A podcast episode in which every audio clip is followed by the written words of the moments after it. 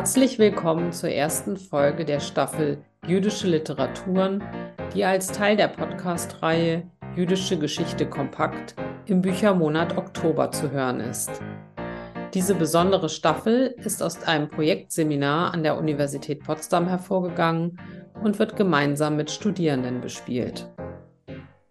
In der ersten Folge sprechen wir, Anna Dorothea Ludewig und ich, Ulrike Schneider, mit dem Literaturwissenschaftler und Schriftsteller Alfred Bodenheimer vom Institut für jüdische Studien an der Universität Basel über Bestimmungsmöglichkeiten jüdischer Literaturen. Literaturhistorische und aktuelle Verortungen stehen dabei ebenso im Vordergrund wie Beobachtungen gegenwärtiger Zuschreibungen an Autorinnen jüdischer Literaturen durch die Literaturkritik im deutschsprachigen Literaturbetrieb. In seiner Doppelrolle als Literaturwissenschaftler und Autor von Kriminalromanen diskutieren wir mit Alfred Bodenheimer über das Schreiben von Kriminalliteratur, die Konzeption jüdischer und israelischer Ermittlerfiguren, die Darstellung jüdischer Lebenswelten und die Bedeutung des Adressatenbezuges für die Entwicklung und Rezeption der Romane. Mehr zum Thema jüdische Literaturen und zu Alfred Bodenheimers Kriminalromanen ist in den Shownotes zu finden und nun wünschen wir Ihnen viel Vergnügen mit der ersten Folge.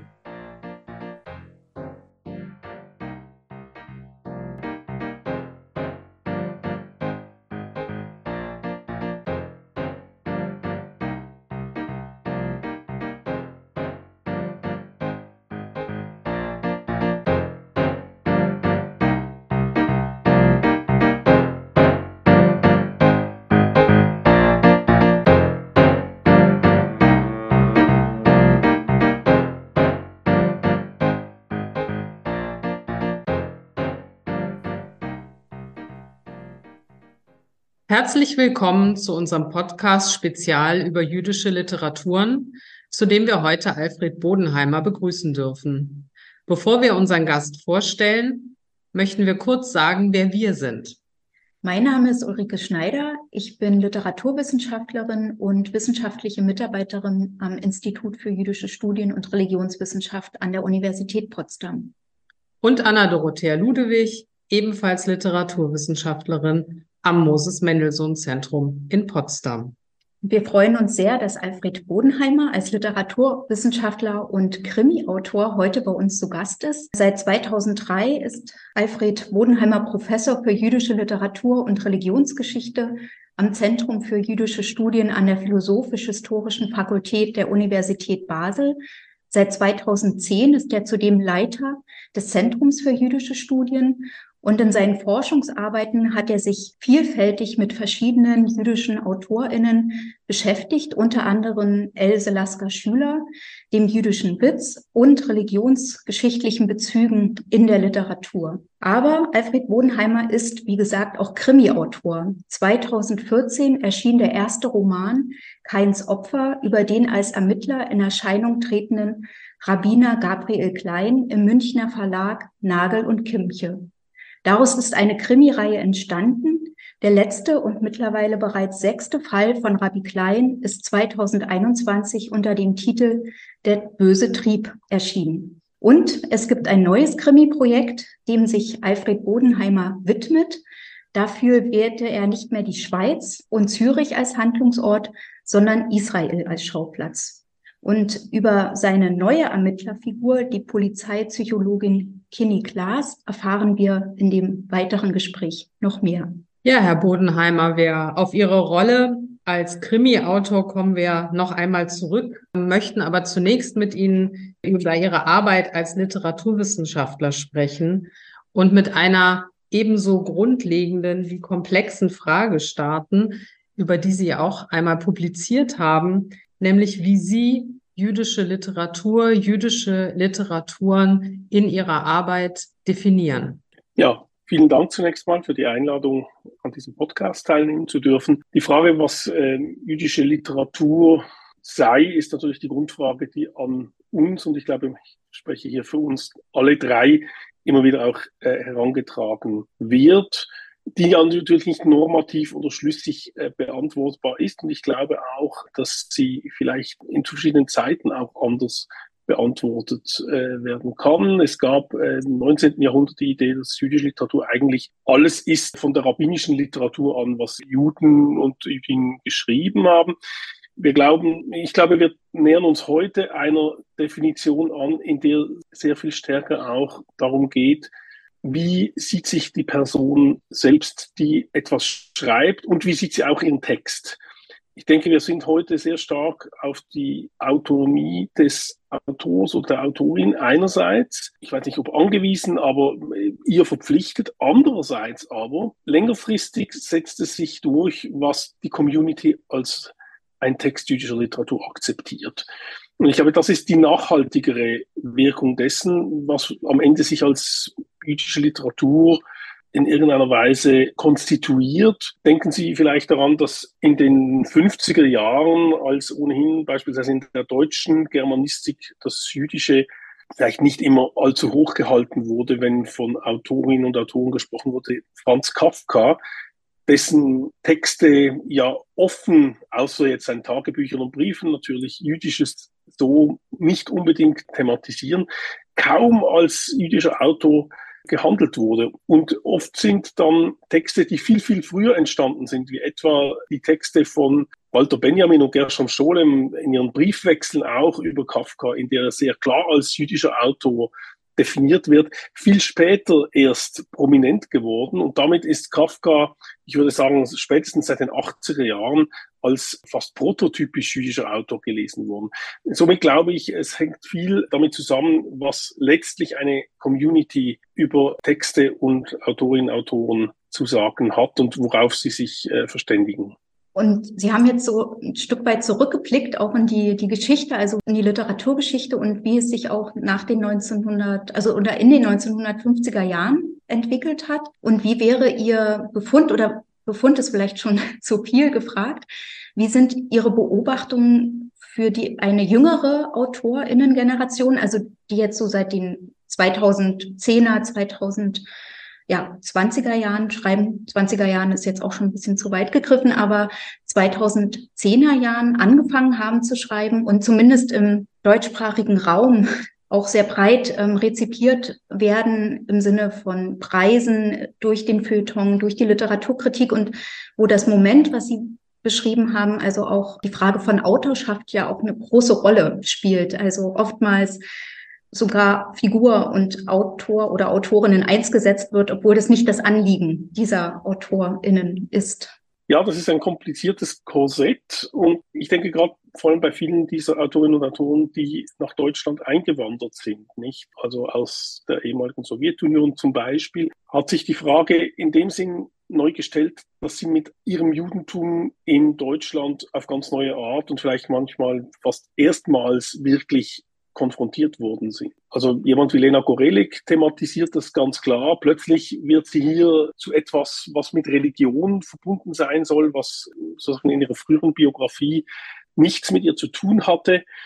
Und äh, man kommt dann als Autorin slash Erzählerin nicht mehr wirklich drum herum, sich mit diesem Judentum auch zu beschäftigen. In dem Sinn würde ich sagen, das Interessante ist, dass gerade Deutschland als Einwanderungsland für jüdische Autorinnen und Autoren oder als Land, das, sagen wir jetzt mal, Autorinnen und Autoren, die aus der DDR stammen oder eine DDR-Biografie haben in ihrer Jugend, gewissermaßen in diesen großen westdeutschen Diskurs eingemeindet hat, dies äh, vor allem unter der Voraussetzung getan hat, dass sie ihr Judentum auch thematisiert haben. Sei das, dass es sozusagen eine Bedingung war, die gewissermaßen auf sie gestülpt wurde, denn es gibt auch eine, einen Verlagshandel, der auch seine kommerziellen Interessen hat, das muss man ja auch sehen. Also was wollen die auch geschrieben haben, gewissermaßen. Aber es ist natürlich auch das, was aus den Autoren herauskommt, indem sie mit ganz neuen Identitätsmarkern sich konfrontiert sehen, die letztlich dann auch in die, in die Bücher hineinfließen. Und vielleicht doch eine Frage, also daran anschließend, weil Sie jetzt auf die äh, so deutschsprachigen AutorInnen verwiesen haben, die in, also in Deutschland in Verlagen erscheinen. Also Hansa Verlag ist ja zum Beispiel ein Verlag, der das auch sehr unterstützt und äh, wo auch mehrere Werke von AutorInnen, zum Beispiel Dimitri Kapitelmann, erschienen sind. Würden Sie da einen Unterschied sehen dann auch nochmal ähm, zur Schweiz? Oder gibt es ähm, also in der deutschsprachigen jüdischen Literatur, kann man auch von einer deutschsprachigen jüdischen Literatur in der Schweiz sprechen? Oder ist es besser ohnehin, das deutschsprachig sozusagen auf Österreich, Deutschland, Schweiz zu übertragen und von einer allgemein deutschsprachigen jüdischen Literatur zu sprechen? Also es sind ja immer Kategorien, mit denen wir arbeiten, die ohnehin auch schwierig sind, weil sie gleichzeitig wieder Zuschreibungen beinhalten, die nicht unbedingt das Selbstverständnis der AutorInnen auch widerspiegeln, oder? Ja, die Schweiz ist natürlich nochmal ein sehr spezieller Ort. Das äh, hat natürlich mit der Geschichte zu tun. Dieses Momentum der Unversehrtheit durch den Holocaust und auch der eigentlich ungebrochenen Geschichte der jüdischen Gemeinschaft in der Schweiz und auch diese, ja, auch teilweise sprachliche Randsituation hat schon nochmal etwas ein bisschen anderes hervorgebracht. Also so die Deutsch-Schweiz Autorinnen und Autoren, die man kennt, also fallen wir jetzt eigentlich vor allem Autoren ein im Moment, die heute auch noch schreiben. Charles Lewinsky beispielsweise sehr, sehr stark geprägt von seiner Schweizer Biografie, gerade dort, wo er auch über das Judentum schreibt, auch wenn er einen, Roman über Theresienstadt geschrieben hat, nicht Geron vor ein paar Jahren. Dann Thomas Mayer, der eigentlich so ein bisschen Furore gemacht hat mit seinem äh, jiddischen Wolkenbruch-Roman. Aber das sind doch sehr stark äh, schweizerisch geprägte Literaturen, die mit der ganzen Migrationsfrage eigentlich praktisch überhaupt nichts zu tun haben. Also das, das ist wirklich ein Thema, das Migrantische, auch das unmittelbare Bewältigen von Fragen, was bedeutet es, äh, jüdisch zu sein im Kontext von, von Holocaust, von Migration, von unterschiedlichen äh, Identitätsmarken, die sich in einen oder anderen Ländern dann auf ein Stülpen oder an einen heften. Das ist in der Schweiz tatsächlich anders. Und ich denke, da ist Österreich wahrscheinlich nochmal näher an, an Deutschland dran.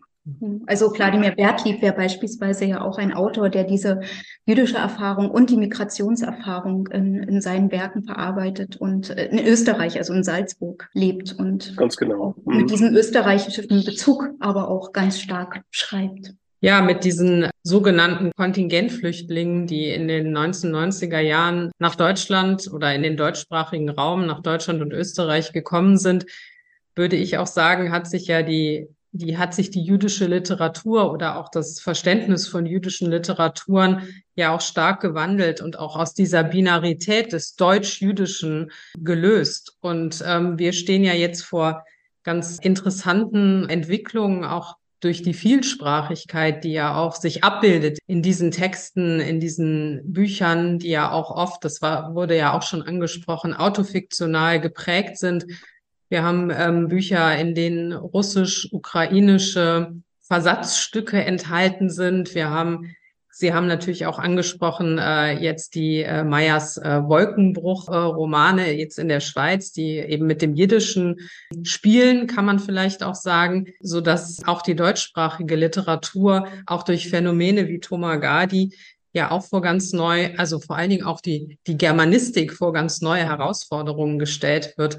Ja, wie, wie, äh, wie bewerten Sie diese, diese Beiträge, die äh, auch für diese jüdischen Literaturen, auch zu der deutschsprachigen Literatur in den letzten Jahren geleistet haben? Also auf eine ganz interessante Weise, wenn man so will, ist jüdische Literatur in Deutschland erneut zur Avantgarde geworden. Also was eigentlich wir so aus dieser Zeit, vielleicht des frühen 20. Jahrhunderts kennen, mit Autorennamen, die uns alle sehr vertraut sind. Ich sage mal äh, über Döblin oder, oder andere, die äh, wirklich einen neuen Ton in die Literatur gebracht haben, ist, äh, wenn ich so ein bisschen den Durchblick habe, diese Erscheinung, dass da plötzlich Autorinnen und Autoren waren, die von anderen Spracherfahrungen herkommen, diese Spracherfahrung auch hineintrugen in die Literatur. Sei es, dass es wirklich auch andere Sprachen kamen oder dass sie sich eben ein eines Deutsches be bemächtigten, das äh, wie Tomer Gardi eben ein ganz neues Deutsch war, was ja, als er diesen Text erstmals vortrug, auf Riesenirritation stieß. Und ich meine, das hat aber auch in einer Gesellschaft, die ohnehin viel stärker von Migration geprägt ist, heute in Deutschland, irgendwie einen gewissen Dammbruch auch äh, erzielt. Und ich glaube, viele andere Autorinnen und Autoren mit ganz anderen Wurzeln haben daraus auch ein sozusagen Legitimation bezogen und eine Erkenntnis, dass sie ihre Literatur, ihre Sprache, ihre Kultur auch in der Form, als diese sie authentisch empfinden, hineinbringen können in das, was sie als Autorinnen und Autoren in Deutschland publizieren. Insofern glaube ich, da ähm, ist wirklich viel passiert und ich denke wirklich, dass äh, das, was wir jetzt jüdische Literatur im weitesten Sinn nennen können, hier eine Vorreiterrolle übernommen hat. Vielleicht auch Vorreiterrolle tatsächlich in dem Sinne, dass diese Werke, die es ja auch schon vorher gegeben hat, die aber mit Etiketten oder Labeln auch wie früher sogar Gastarbeiterliteratur, Migrationsliteratur in eine bestimmte Nische gesteckt wurden, jetzt wirklich sozusagen als Herzstücke der deutschsprachigen Literatur, Gegenwartsliteraturen, äh, auch im Feuilleton rezipiert werden, was sich ja auch tatsächlich auch widerspiegelt, auch in den Auszeichnungen, also den Buchpreisen, die, äh, mit denen diese, diese Werke eben auch bedacht werden. Also insofern, ja, also tatsächlich auch ein Hineinschreiben dann auch tatsächlich in das Zentrum der deutschsprachigen Gegenwartsliteratur, was wirklich eine sehr neue Entwicklung ist, würde ich sagen. Ja, da, dazu möchte ich vielleicht noch ergänzen. Also es zeigt sich natürlich gerade hier, dass in Deutschland von heute das Jüdische immer auch so ein bisschen Legitimationstreiber ist. Also wenn, wenn jüdische Autorinnen und Autoren es tun, wird es irgendwie leichter hingenommen und akzeptiert und andere können gewissermaßen in diesem Fahrwasser dann auch, was sie vielleicht vorher sogar schon eben getan haben, wie sie, wie sie richtig sagen, mit einer neuen Legitimation tun oder auch nachträglich versehen lassen.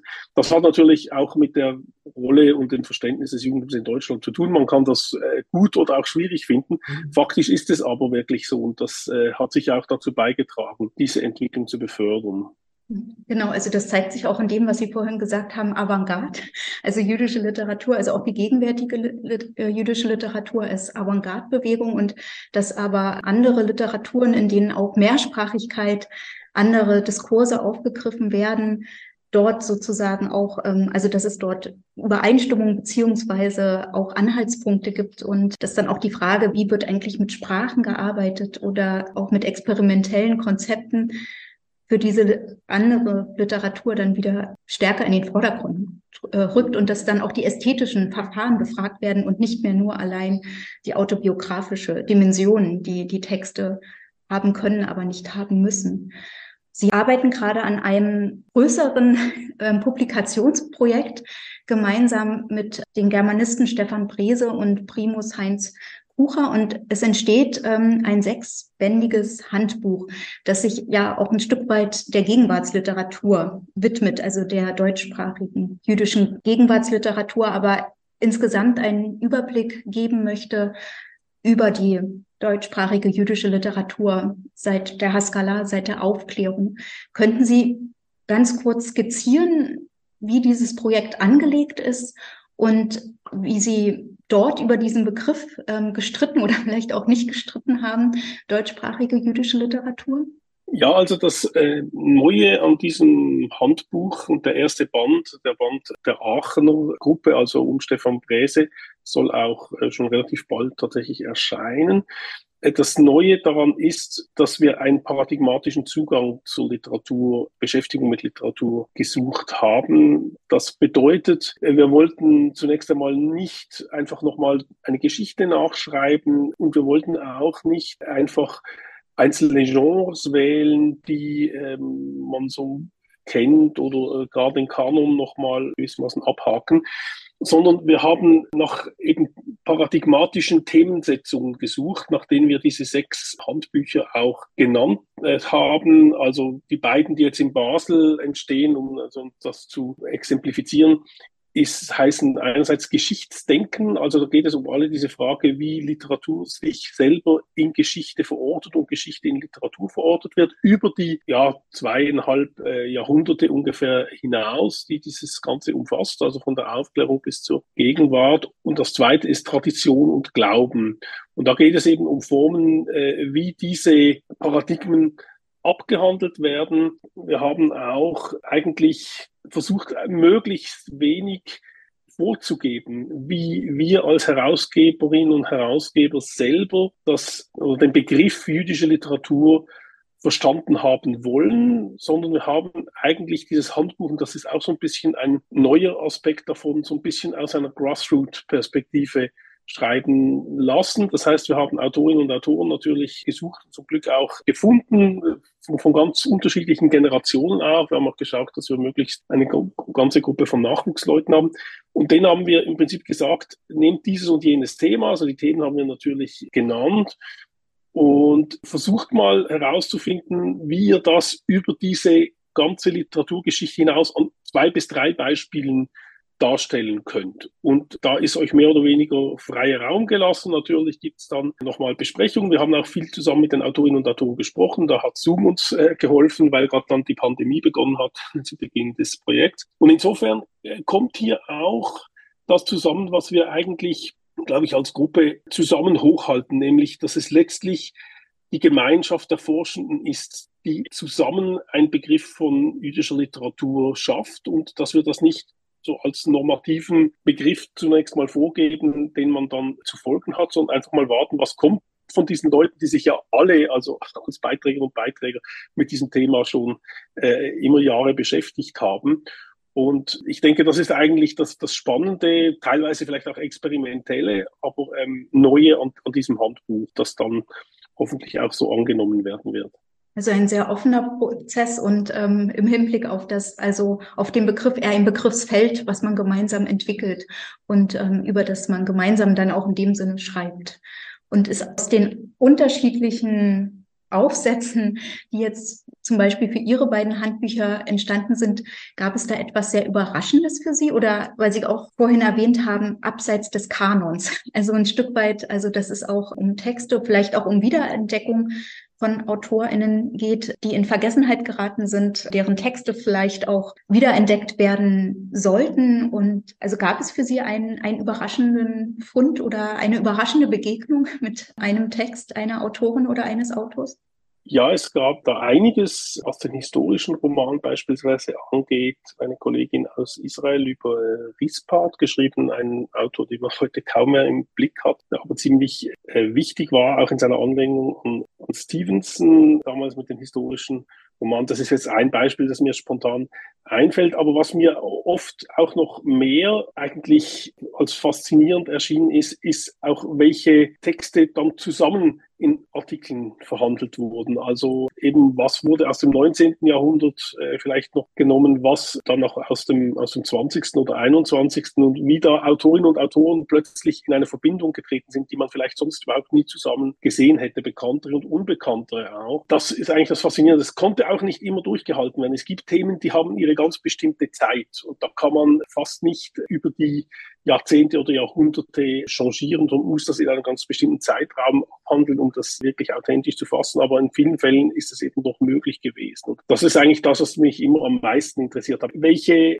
welche Formen von, von Literatur und welche Ansätze werden da zusammengeführt als zusammengehörendes Paradigma? Ja.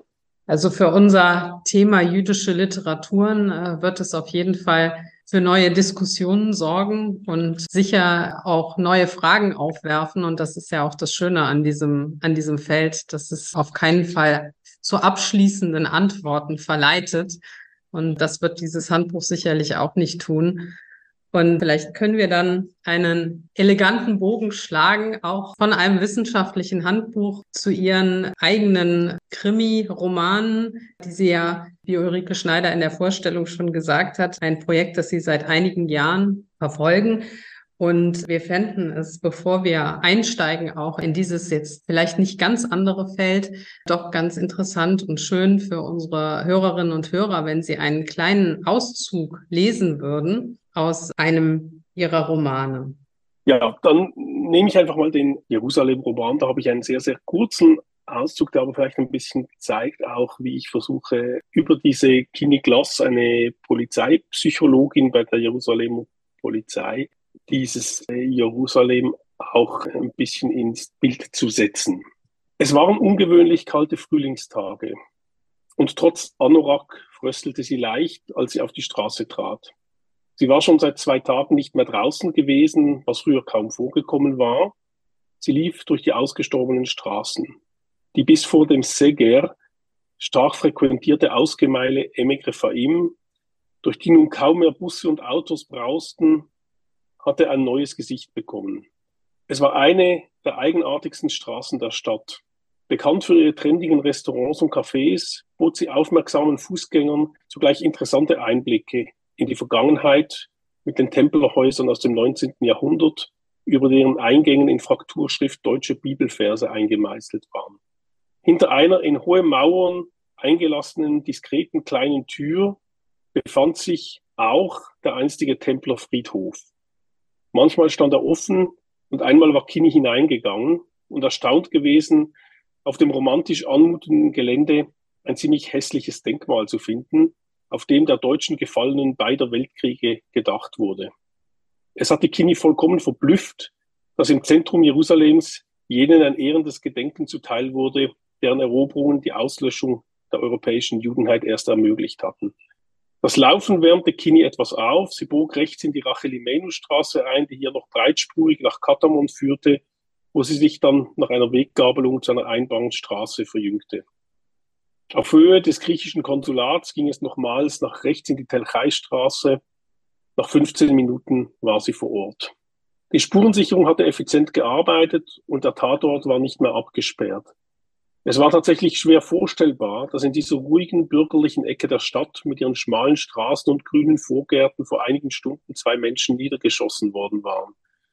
Bei der Ecke zwischen der Straße des 29. November und der Telchai-Straße, von wo eine schmale Gasse bergauf abzweigte und dann in eine der unzähligen Jerusalemer Treppen mündete, standen Dutzende Gedenkkerzen, lagen Blumen einzeln und in Sträußen kleine Plakate, auf denen Jiskor stand oder ihr Andenken sei zum Segen. Fotos der beiden Umgebrachten, manchmal auch nur von Ruchama.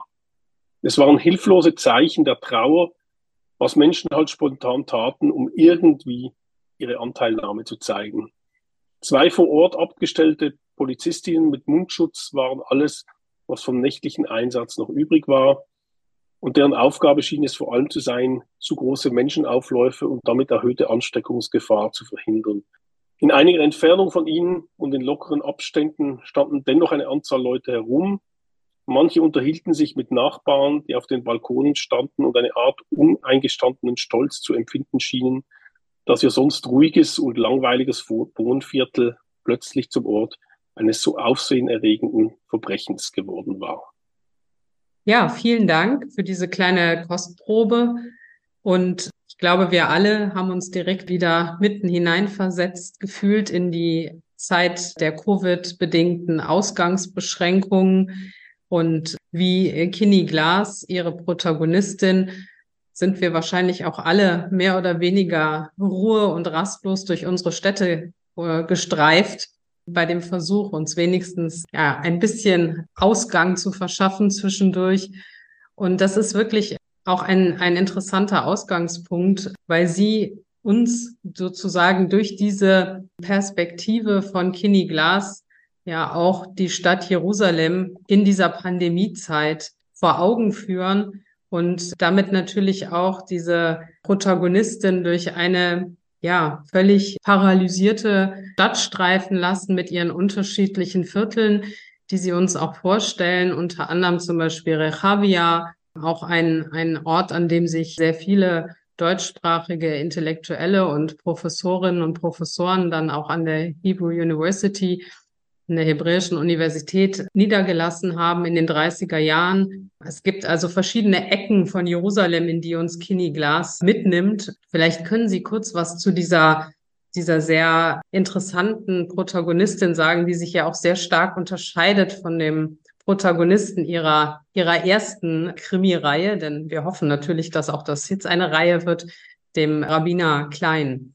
Ja, Kenny Glass ist tatsächlich das Produkt eigentlich einer Idee meines Verlegers. Ich habe für den sechsten, bisher letzten Band der Rabbi Klein-Reihe den Verlag gewechselt zum Kamper Verlag und Daniel Kamper, also der, der Verleger, hat damals selbst vorgeschlagen, dass er nicht einfach nur mit dem sechsten Band in eine bestehende Reihe einsteigen möchte, sondern gern etwas hätte, was sozusagen originär auch Zusammenarbeit zwischen dem Verlag und mir äh, kennzeichnet. Und er hat dann eigentlich gesagt, eine Reihe über Jerusalem, wo ich ja ein, hauptsächlich auch lebe, nicht wahr? Also ich bin in Basel an der Universität, aber verbringe eigentlich sehr, sehr viel Zeit mit meiner Familie hier, die in Jerusalem lebt, seit elf Jahren. Und das irgendwie einzubringen aus der Sicht eines Autors, der eben die deutschsprachige Leserschaft kennt, auf sie schon eingestimmt ist und gleichzeitig eben doch eine sehr gute Kenntnis von, von Israel und Jerusalem hat. Und Kini Glass war wirklich für mich dann der Gegenentwurf. Ich habe mir lange überlegt, bevölkere ich dieses Jerusalem, also mein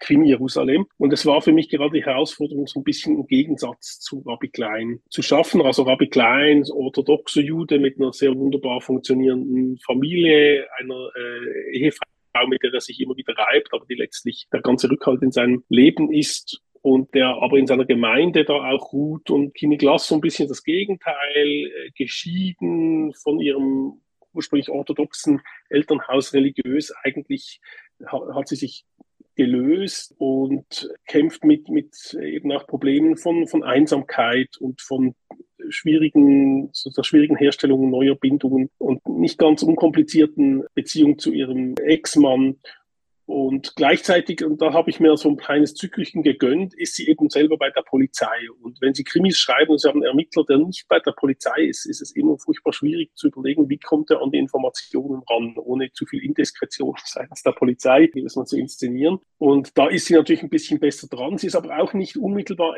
Ermittlerin. Also sie ist auch so ein bisschen eine Randsituation, was ich irgendwie interessanter finde, wo sie auch mehr Freiheiten hat, nochmal ganz andere Dinge zu beackern als Polizeipsychologin eben, die aber teilweise manchmal auch zu Ermittlungen beigezogen wird und auch die Probleme der Polizistinnen und Polizisten selber kennt. Darin gleicht sie vielleicht dann auch wieder ein bisschen dem Seelsorger Rabbi Klein. Aber das war eigentlich die Gestalt, die für mich da gepasst hat. Und es war für mich die größte Herausforderung von allen eigentlich wirklich eine Frau in den Mittelpunkt zu stellen. Also eine versuchen, eine neue Gefühlswelt wirklich auch nochmal in die, in diese Bücher zu bringen. Also das hat mich sehr gereizt, auch sehr herausgefordert und natürlich war, ist meine Frau immer die Erstleserin und da konnte ich schon mal so ein bisschen erspüren, ob sie fand, dass ich das einigermaßen geschafft habe und ihr zufolge zumindest ist es einigermaßen gelungen und das ist natürlich für mich äh, auch ein, ein, ein persönlicher Erfolg, weil ich das nicht als selbstverständlich erachtet habe weil Sie jetzt gerade gesagt haben, es war eine Herausforderung, eine weibliche Ermittlerfigur in den Mittelpunkt ähm, zu stellen.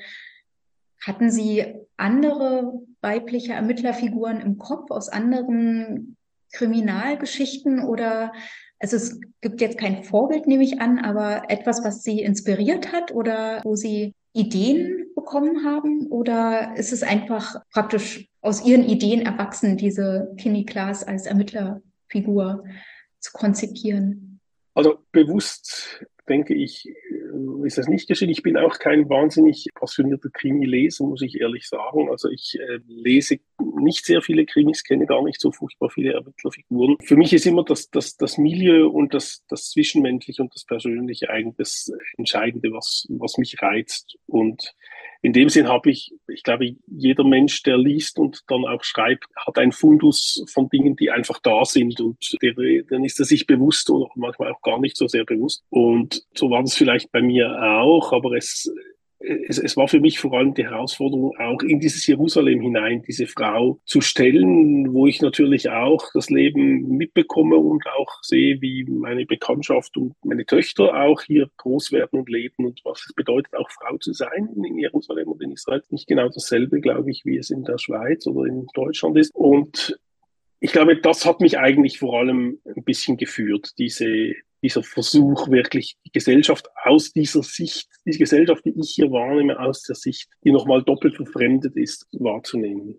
Das hat mich also muss ich sagen, bei der Lektüre wirklich ähm, beeindruckt. Also dieses Einfangen eigentlich, also es ist kein Porträt einer Stadt, aber ein Porträt, also der Versuch, ein Porträt einer der israelischen Gesellschaft zu unternehmen mit den verschiedenen Figuren. Also nicht nur mit Kenny Klaas, sondern auch, also sie als Mittelpunkt, aber die Figuren, die sich um sie konzentrieren, mit denen sie in Interaktion tritt, auch das Verhältnis zu ihrer Tochter, das Verhältnis, was Sie auch schon angesprochen haben, zu ihrem Ex-Mann, aber auch zu den Eltern und dass dadurch auch so die Vielschichtigkeit, also herauskommt und sehr deutlich wird und auch die Kritik, also die Sie ja formulieren über diese Figur der Kinney Klaas, also auch über andere Figuren, aber an ihr wird es ja schon sehr deutlich, also ihre Position, die sie hat zu den unterschiedlichen Entwicklungen, die in Israel stattfinden, wie sie sich positioniert, auch der Konflikt, den sie dadurch zum Teil mit ihrer Tochter hat, ähm, die eine andere Einstellung dazu hat als Kinney Klaas selbst. Und mich würde interessieren, welche Klischees Sie vielleicht gerade auch vermeiden wollten mit Ihrem Jerusalem-Krimi, wie es im Untertitel heißt, also der auf dem Cover des Buches zu finden ist. Also Klischees zu vermeiden, die vielleicht gerade auch deutschsprachige Leserinnen und Leser in Verbindung mit Israel oder auch gerade Jerusalem im, im Kopf haben. Weil also Kriminalromane geben ja oft einen Lokalbezug wieder und auch einen regionalen Einblick. Und hat das bei Ihnen bei, also in der Überlegung auch eine Rolle gespielt, also auf ganz Bestimmtes zu verzichten? Die Szene, die Sie vorhin vorgelesen haben, hat ja schon sehr schön so einen Einblick, wie Anna Dorothea Ludwig gesagt hat, in, in einen Teil von Jerusalem gegeben. Ja, also das ist eigentlich wirklich mir auch wichtig gewesen, gerade was jetzt etwa den Kontakt zu den Eltern und auch zur Tochter darstellt, weil äh, ja, wenn man das von außen betrachtet, auch diese politische Situation, die ja damals schon schwieriger, heute noch mal viel schwieriger ist, eigentlich immer so aussieht, da stehen einfach im Prinzip die konservativen Betonköpfe gegen eine sozusagen liberale Gesellschaft, die im Prinzip dieses Land nur voranbringen will. Und das wird sehr, sehr meinungsbildend. Und bei Kini ist es eben so, dass irgendwie da zwischen ihren Eltern, also der Vater vor allem, es ist da die entscheidende Figur, die Mutter ist schon, schon ambivalenter steht, der sich eigentlich noch diesen alten nationalreligiösen Werten verpflichtet sieht und dessen Gesellschaft eigentlich, ohne dass er das vielleicht selber ganz klar erkennt, immer weiter nach, nach rechts rückt und der aber einfach auch nicht aus seiner Haut hinaus kann. Also es ist eigentlich ein, ein Mensch, von dem wir denken, er hat einen, einen Sohn, nicht noch, also Akini hat einen Bruder, der lebt in New York und seine Frau ist nicht jüdisch, die Enkel sind dann auch nicht jüdisch. Das ist für diesen Mann der größte Schmerz, weil er sozusagen das Überleben des Judentums in Israel ist für ihn auch, da dass Familie kommt, in der auch Leute verfolgt worden sind in Europa, ist sozusagen die größte Errungenschaft. Und dass nun seine Enkelkinder nicht mehr jüdisch sind, ist für eine Riesentragödie. Und er kommt einfach nicht aus seiner Haut und kann das gewissermaßen gewissermaßen äh, nicht so verarbeiten, dass es nicht auch für den Sohn und, und für die Enkelkinder in irgendeiner Weise zu einer Kränkung führt. Das sind solche Momente der, der einer gewissen Tragik auch, die nichts zu tun haben mit Engstirnigkeit oder dem, dem einfach der Weigerung, andere Menschen zu verstehen, sondern die tief in die inneren, so in die Eingeweide des Schmerzes auch hineingehen. Kini kommt damit natürlich auch nicht klar, äh, dass, dass er das nicht schafft. Und auch ihre Tochter, die äh, eigentlich gar nicht, äh, wenn man denkt, also die Jungen, das sind wahrscheinlich diese, eine junge Architekturstudentin, die, die am Abschluss steht. Das sind sicher die, die das Land vorantreiben wollen aus der säkularen Welt. Und die denkt eigentlich, ja, solange man gut lebt, was soll ich mich da mit dieser Politik so rumschlagen? Ja, dieses Palästinenserproblem ist eh nicht lösbar, also was soll ich mir da irgendwie jetzt einen Kopf machen? Und die Mutter steht so irgendwie dazwischen, mit die sich darüber aufregt, aber auch nicht wirklich etwas unternehmen kann. Und ich glaube, das, das war für mich wichtig zu zeigen, das sind sehr komplexe intergenerationelle und auch persönliche Konstellationen, die am Ende eine solche Gesellschaft ausmachen, die wir natürlich äh, so als als Fernbetrachter immer nur sehr plakativ und, und, und grobflächig vorgesetzt bekommen. Ja, das ist eigentlich so ein, ein Beispiel, wo ich das schon ein bisschen unterlaufen wollte, dieses äh, typisierende Bild also für mich war das auch auf der sprachlichen Ebene, also so eine Vielschichtigkeit auszudrücken. Also, also es sind ja auch hebräische Wörter, hebräisches Vokabular, was mit einfließt. Und auch bei der Rabbi Klein-Reihe gibt es ja immer ein Glossar am Ende des Buches, wo also bestimmte Begrifflichkeiten dann auch nochmal erläutert werden. Und hier war das auch bei Chemiklas. Und ich fand es dann aber auch interessant, dass nicht jedes hebräische Wort sozusagen auch erklärt wird oder übersetzt wird, sondern dass es auch für sich steht und damit auch diese also dieser Sprachstil aufgenommen wird und transportiert wird.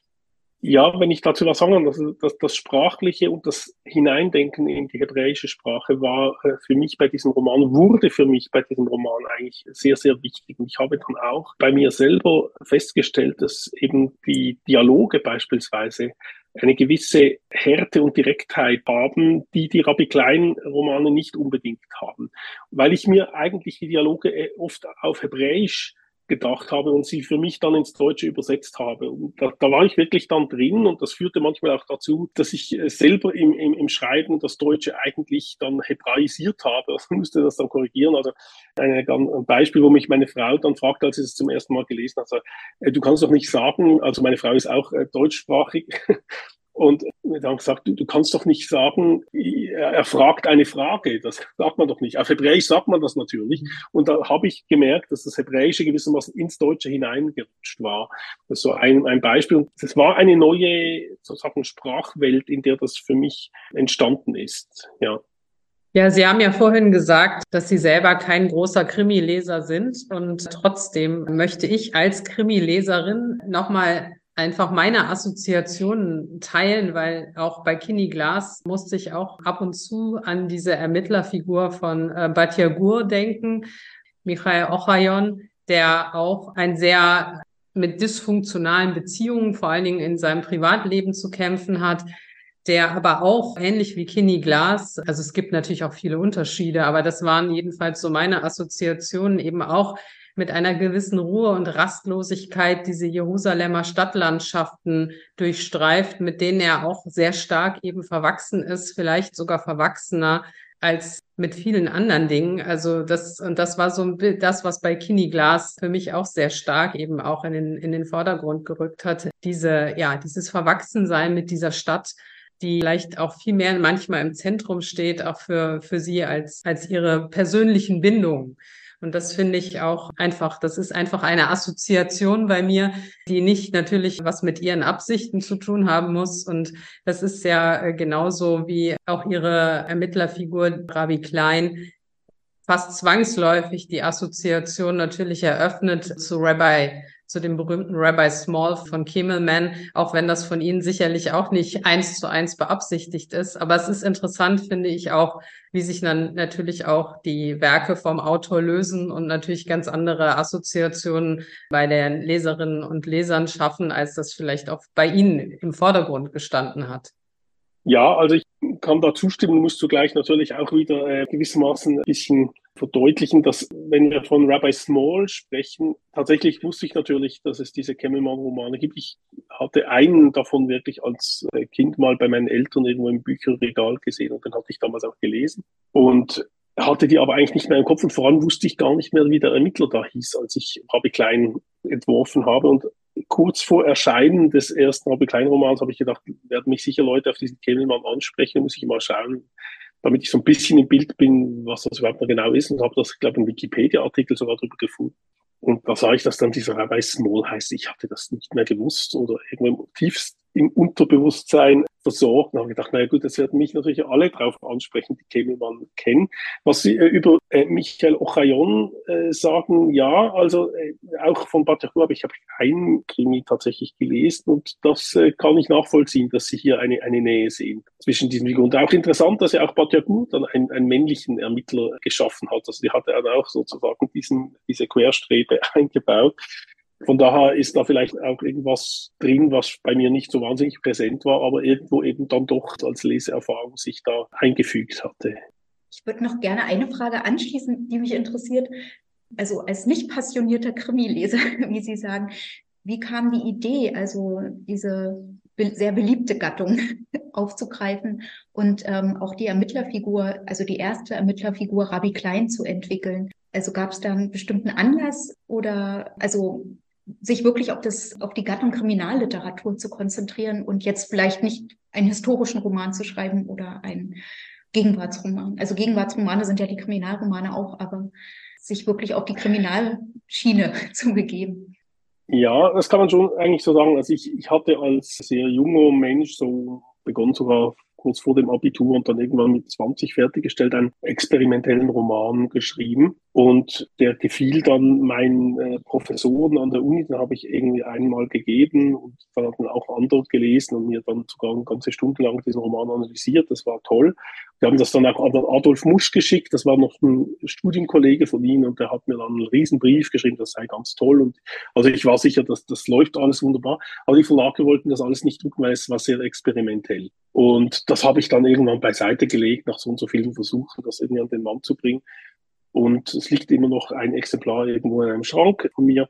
Aber ich habe dann mich eigentlich mit literarischem Schreiben nur noch sehr wenig beschäftigt, die vielen Jahre, und habe dann mich ganz in die Wissenschaft gestürzt mit großer Begeisterung und habe dann im Prinzip da 2012 war ich in einem, einem Sabbatical, da waren wir eigentlich 20 Zeit, als wir als Familie nach Israel auch übergesiedelt sind Und da kam mir einfach die Idee, ich würde gerne mal wieder was Literarisches schreiben. Und da habe ich gedacht, aber nicht wieder was, ich, ich sage dann immer so ein bisschen, Ihnen kann ich das sagen, nicht mal die Dinge, die niemand liest, die schreibe ich schon in der Wissenschaft. Also, die, also nicht, nicht, nicht wieder was keiner verlegen will. Also und, und da habe ich gedacht, aber du musst halt ein, ein Genre finden, das halt vielleicht die Leute auch interessiert, dass die lesen, weil sie es einfach interessiert, was da vorkommt. Da habe ich ja, Krimi wäre toll. Ich habe eben zum Krimi keine besondere Affinität und ich bin immer der Letzte äh, im Tatort, der rausfindet, wer es war. Also meine Frau weiß es immer ziemlich bald und ich nie. Und da habe ich gedacht, ich konnte eigentlich nie mir vorstellen, Krimi zu schreiben, weil ich eben nie rausfinde, wer es ist. Und habe ich mir, wenn ich den Krimi selber schreibe, muss ich es einfach vorher selber wissen. Und dann, das war sozusagen das eigentlich nicht besonders, äh, ja, tiefgehende, aber doch irgendwann mal sich auftuende Erkenntnismoment. Und dann habe ich eigentlich, dieser Rabbi Klein, der ist eigentlich deshalb entstanden, weil ich eine Figur wollte, von der ich sehr viel weiß, weil ich ungefähr weiß, was ein Rabbiner ist, wie sein Alltag abläuft, äh, was er zu tun hat, was er nicht zu tun, hat, was eine jüdische Gemeinde ist, vor allem in der Schweiz. Ich hatte auch viele Jahre in Zürich gelebt vorher. Und gleichzeitig aber nicht das Gleiche ist wie ich, also jetzt nicht irgendwie noch mal ein Literaturprofessor und so.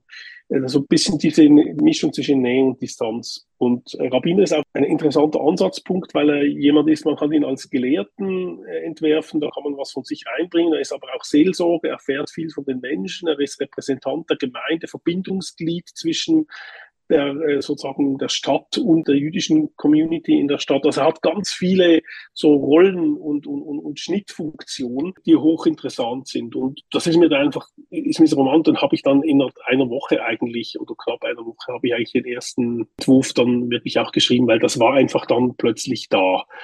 Und so ist es zu Rabbi Klein gekommen, dass das da eine Serie werden würde. Das war damals noch gar nicht unbedingt äh, also ich wollte den ersten Roman einfach klein nennen und da hat mir mein, mein Agent dann gesagt, also kannst du einen Roman nicht klein nennen. Und irgendwie Leute, das ist schon sowas, das wird nie groß, ja. Und, und das war ja, also da bin ich dann zum Times Opfer dann gekommen zum ersten Titel.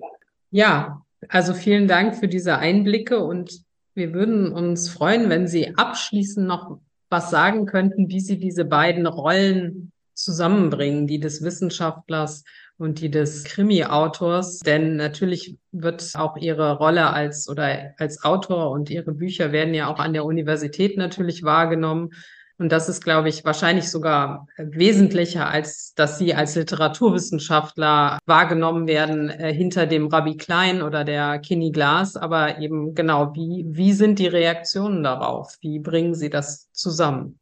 Also ich bringe es sehr gut zusammen persönlich, weil äh, für mich eigentlich diese beiden Genres, der, der Krimi ist eigentlich für mich wie ein, was ich Ausgleichssport nenne, eigentlich für die Wissenschaft. Also so das, das Workout gewissermaßen. Und das hat sich für mich, mich nie als Problem dargestellt. In der Wissen, also in der Community ist es ein bisschen anders vielleicht gewesen. Einerseits habe ich sehr große Beachtung festgestellt und ich erinnere mich immer an den Anlass, wo es irgendwie ein Besuch des Universitätsrats in der Fakultät gab. Und dann haben wir so einen großen Büchertisch gemacht mit allem, was wir da je veröffentlicht hatten, alle Professorinnen und Professoren.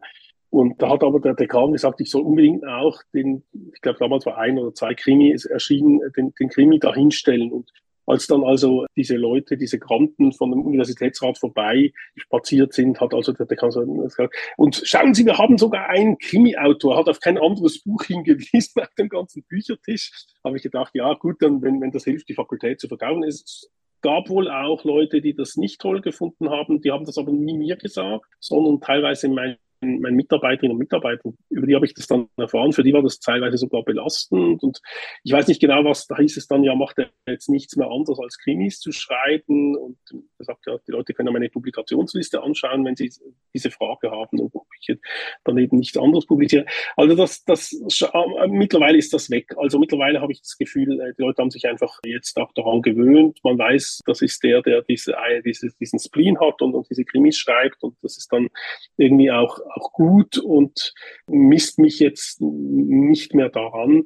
Also mittlerweile habe ich mich damit gut eingerichtet, aber es, es war nicht ganz einfach. Haben mich auch Leute gefragt, wolltest du nicht ein Pseudonym wählen? Ich gesagt, das, dafür, dass es dann irgendwann jemand herausfindet und, und so großartig rumerzählt, brauche ich das nicht. Und ich bin auch froh, wenn ich mit meinem Namen dafür stehen kann. Ich bin froh, wenn ich an Lesungen gehen kann, mit den Leuten auch sprechen kann und das äh, sozusagen dafür auch einstehen kann. Also in dem Sinne, es war nicht ganz unkompliziert. Ich habe allerdings auch festgestellt, dass nachdem diese Bücher erschienen sind, mir immer mehr auch Kolleginnen und Kollegen gesagt haben, eigentlich würde ich auch gerne einen Krimi schreiben, ehrlich gesagt. Ja. Das sind so die geheimen Wünsche dann auch hervorgekommen. Meine Antwort ist dann, ja, ich mach's dann halt einfach. Ne? Es ist äh, letztlich nur, nur das, woran es dann hängt. Ja, Herr Bodenheimer, vielen Dank nochmal für diese Einblicke, für die Möglichkeit, mit Ihnen dieses Gespräch zu führen. Und wir verlinken alle Angaben, die wir während äh, dieses Gesprächs gemacht haben, dann in den Show Notes, so dass die Hörerinnen und Hörer auch äh, einen Weg finden können zu Rabbi Klein und zu Kinney Glass und natürlich auch zu dem wunderbaren Handbuch, das dann ja auch bald erscheinen wird. Vielen Dank, Herr Bodenheimer. Tschüss. Danke Ihnen. Tschüss.